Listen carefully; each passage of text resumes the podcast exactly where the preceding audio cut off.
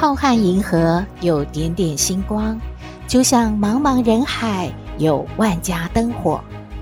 每盏灯的背后都有耐人寻味的故事。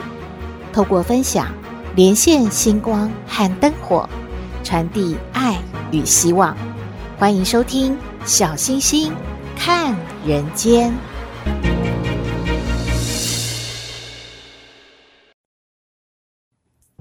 各位好朋友，大家好，大家平安。我们的新冠肺炎疫情警戒在九月六号之前，还是维持在二级警戒哦，请各位好朋友口罩还是戴好戴满，然后勤洗手，该有的这些该做的这些防护措施都不能马虎的哦。嗯，想想我们从五月中开始哦，这个三级警戒到现在呀、已经有不少的基层的好朋友过得真的好辛苦哦。当然也很感谢啦，有不少的小吃店、便当店的老板付出了爱心，就像新北市汐止有一个很特别的爱心。新便当店老板刘先生就说了，他因为在十九年前哦，汐止淹大水嘛，让他们全家人都没有办法出门呢，真的都没有东西吃了，只能够等待别人的救援。没有想到在那个时候，有善心人士划船送来了爱心便当，就改变了他的人生。俗话说，收人点滴，涌泉以报。刘先生退伍之后，他就开了这间便当店，只要是有需要的人上门呐、他都会提供免费的爱心餐哦，而且一做就是九年了。送爱心餐的这个过程里面，他也发现啊，很多家庭可能都是像单亲啊，或者是隔代教养嘛，所以有一些弱势孩子啊，就是没有人照顾，他就又成立了免费的课陪中心，还有食物银行诶。刘先生说：“很感谢这些年来戏子乡亲，还有各界善心人士一起帮忙捐代用餐，是大家一起成就了这件好事哦。”刘先生说：“啊，他要继续的用感恩的心，把善的种子传播出去。”因为需要帮忙的弱势孩子增多了嘛，所以最近刘先生啊也急着在找更大的儿少课陪场地，预估呢是需要要一百坪左右的地方哦。如果大家有合适的地点，也请直接联络新北市汐止区刘威林先生，推荐给他，或者是搜寻脸书汐止心、汐止情和汐止相亲互动喽。另外，在新北的汐止呢，有一个芙蓉便当店。推动爱心代用餐也有八年多了，呃，老板简小姐就说啊，以往每个月领餐的人数大概是在六百到六百五十人次吧。从三级警戒之后，像今年六月啊，领餐的人次就暴增到两千多人了呢。足足啊是过去的三倍多，甚至有很多在地的像国中小的老师们呐、就主动的找他说，希望店家能够提供清寒的学生可以来领餐了。当然是没有问题的。简小姐说她很乐意的能够帮助这些孩子们。不过因为领餐人数真的暴增了，以前每个月捐款大概有两万多，一个月支出呢也就是三万多，她自己要贴一万多。但是光是今年六月就支出了九万多了，啊，他已经贴了不少的钱了。简小姐呢，还是低调的说，嗯，如果可以帮助人家哦，就给 Cam 啊帮助一下好了。当然也是有感谢一些不知名的哦，也没有居民的善心人士有来捐这个爱心代用餐，也还有捐那个白米哦给我们，诶，让我们来帮助别人嘛。所以啊。简小姐说：“她还是会继续做下去的，真的很感谢啊！当然还有看到哦，媒体也访问了一位西门町的居酒屋老板，在疫情期间，他自己的店也很难经营了呢，根本就没有收入嘛。但是啊，他还是把食材做成了便当哦，送给了万华的街友还有弱势家庭。两个月下来，他已经把车卖掉，而且把房子拿去抵押贷款了。”嗯，太太说，虽然他们真的已经做这个公益的事情哦，好像已经呃支出太多了，不过还是支持先生啦。我们要继续帮助需要帮助的人，因为我们还可以生活嘛，我们就继续帮助大家好了。就像那本书的名字一样哦，爱在瘟疫蔓延时，在患难中，我们看到人性的光辉。感谢为这块土地付出贡献的人哦。向你们致敬。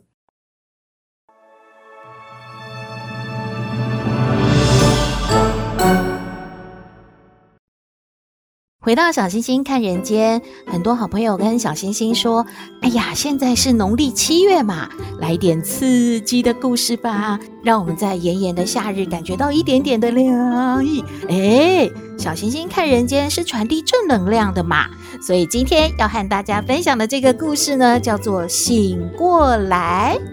诶，是什么意思啊？因为这个世界上有太多的烦恼嘛，所以有许多人就不约而同的问了佛祖一样的问题，说：“我该怎么做才能不烦恼啊？佛祖啊，你教教我吧。”佛祖给的答案都一样，诶，只要放下，你就不再烦恼了。嘿，真的吗？有一个自以为聪明的人就很不服气了，他便专程的啊去找佛祖，挑衅的问说：“佛祖啊，世界上有千千万万个人，就有千千万万种烦恼，但是您给我们的解决方法都一样，这这不是太可笑了吗？你猜猜看，佛祖有没有生气啊？哦，当然，佛祖没有生气，只是反问了这个男子说。”那你晚上睡觉的时候会做梦吗？男子就回答啦：“当然会呀，怎么不会做梦呢？”佛祖啊，又笑笑地问他说：“那么你每天晚上做的梦都是一样的吗？”男子想了一想，嗯，当然是不一样的啊。这这有什么好问的啊？佛祖就微笑地跟他说。你睡了千千万万次，就做了千千万万个梦。但是你有没有想过，要结束这个梦的方法，其实都是一样的，那就是醒过来。哈，原来是这样哦。男子听到佛祖的回答之后，就哑口无言了。不知道你喜不喜欢这一则的禅宗故事？这一则故事啊，把烦恼比喻成梦，只要我们愿意放下，就能够从梦中清醒过来耶。无论您的烦恼是什么，方法其实都一样的嘛。说到这边啊，小星星倒是想到一个真人实事，就是呢，小星星的好朋友一位陈姐姐，她长期的在医院担任义工，但是呢，她也会觉得，诶。相同的两个病人，怎么看起来好像，呃，态度不太一样啊？说到这边呢，小星星就想起了真人实事。这是一位呢，长期在医院做义工的陈姐姐。她在医院担任义工的时候呢，有遇到两位老妈妈，哇，很巧诶，他们两个人的际遇啊，真的是完全相同哦。这两位老妈妈都是从小就丧母了，而且后来成为别人的养女，而且都嫁了一个酗酒的老公。哇，儿子还都很不孝顺呢，而且两个人的身体呀也都不好。晚年的时候，因为肾脏的关系呢，都在洗肾，因而认识了陈姐姐。可是陈姐姐在和他们交流的过程里面，发现他们两个人的心境真的很不一样诶。第一位老妈妈呢，谈到她自己的这些人生的过往的这些经历哦，她是处之泰然的。她跟陈姐姐说啊，这些种种的不顺遂啊，是她人生的功课。现在她年纪大啦，该吃的苦都吃了，所以她觉得自己好幸运哦，人生像是倒吃甘蔗一样。越来越觉得活得有劲儿了，而这位老妈妈呢，除了平常要洗肾，身体不大好之外，有空呢也会来医院担任义工哦，所以她会觉得自己好有价值哦，还能够帮助别人呢。可是第二位老妈妈就不一样喽，她跟陈姐姐说，他以前的日子过得好苦好苦哦，讲到这些往事的时候，仍然会咬牙切齿呢。他指天怪地，骂儿子，诅咒媳妇。他说：“老天爷呀，对我真的太不公平了。”而这位呢，充满抱怨的这个老妈妈呢，也常常来医院。除了要洗肾之外呢，她还患了忧郁症哦。所以呢，好多科哦，她都要去看诊。嗯，她也算是医院的一个常客了。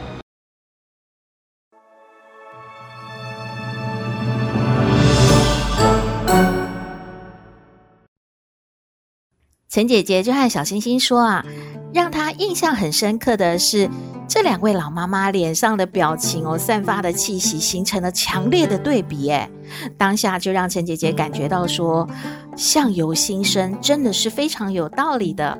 因为当义工的这位老妈妈呢，已经放下烦恼喽，也就是所谓的醒过来了，所以她给人的感觉是祥和又亲切。嗯，让人很想要亲近她，表情啊，犹如菩萨一般。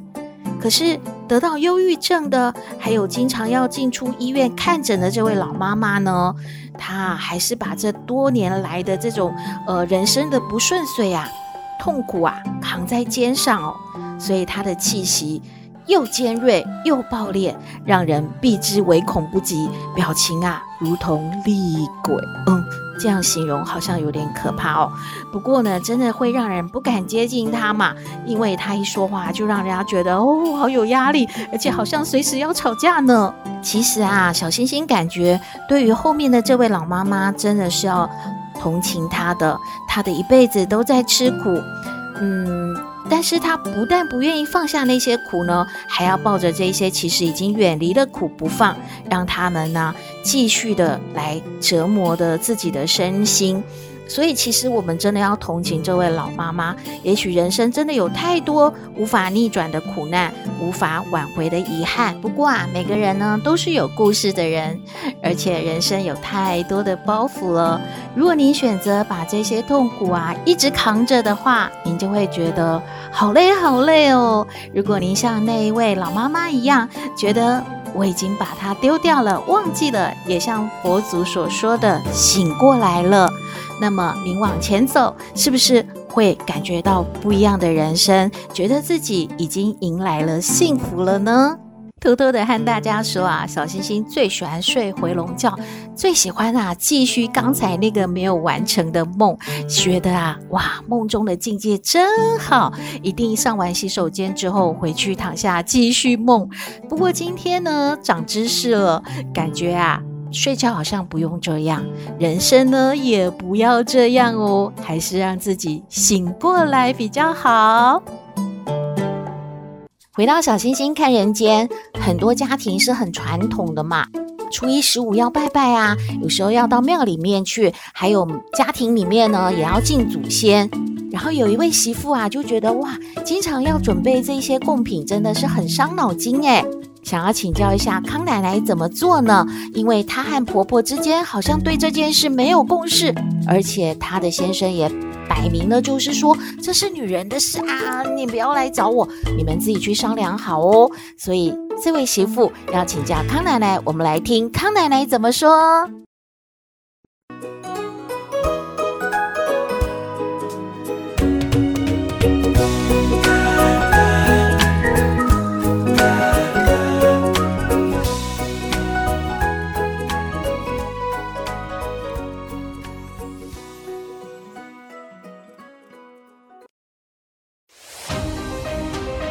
嘿大家好，我是康奶奶。上不知天文，下不知地理。不过你问我什么问题，我都能回答你。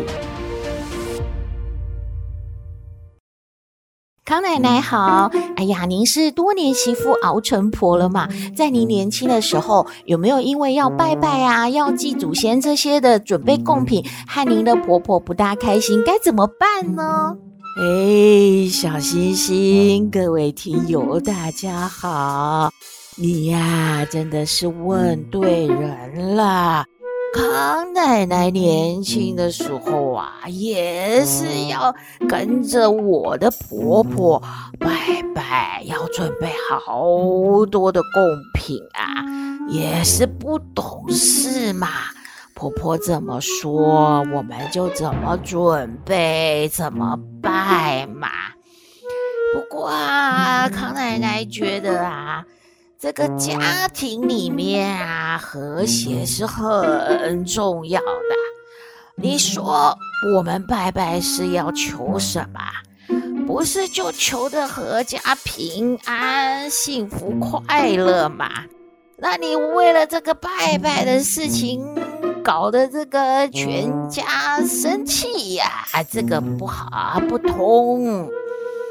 所以康奶奶就建议嘛，这个你要啊和婆婆啊良善沟通，好好说嘛。一年当中有些大日子，什么节庆的时候，这个祖先也要好好的吃一顿。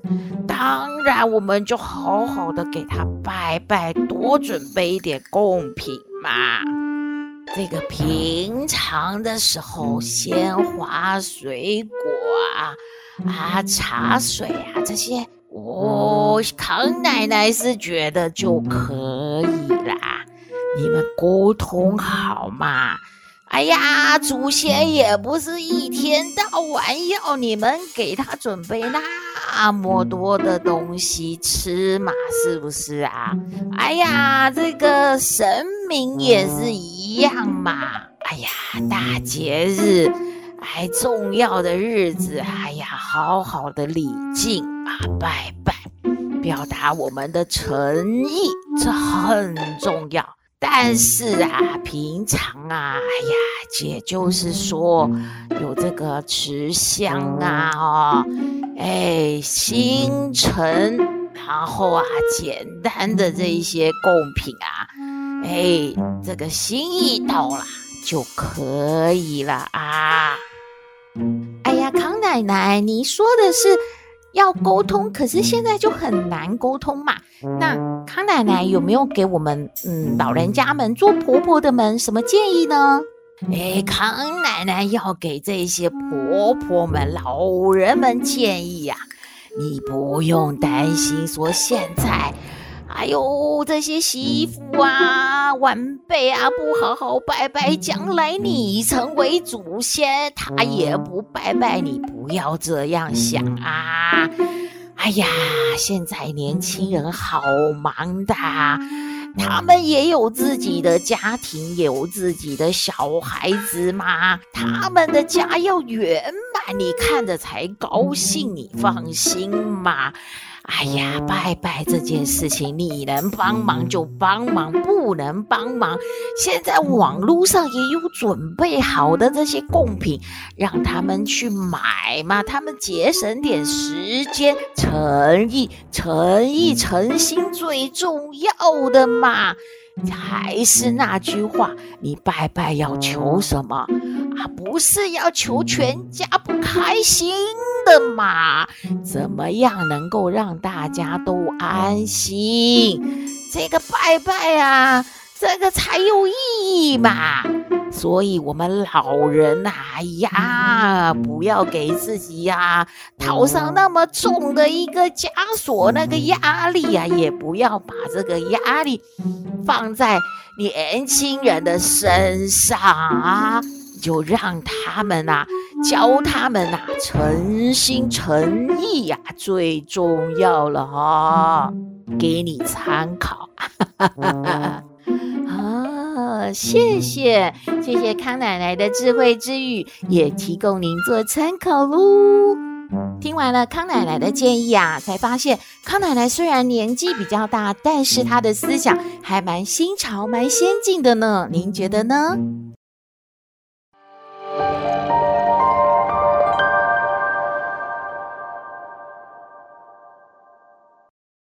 回到小星星看人间节目接近尾声了，又到了星星喊话站的时间。有很多好朋友跟小星星说：“哇，有好多的事情需要被提醒哦，有好多的人需要被喊话哦。”我们来听星星喊话站。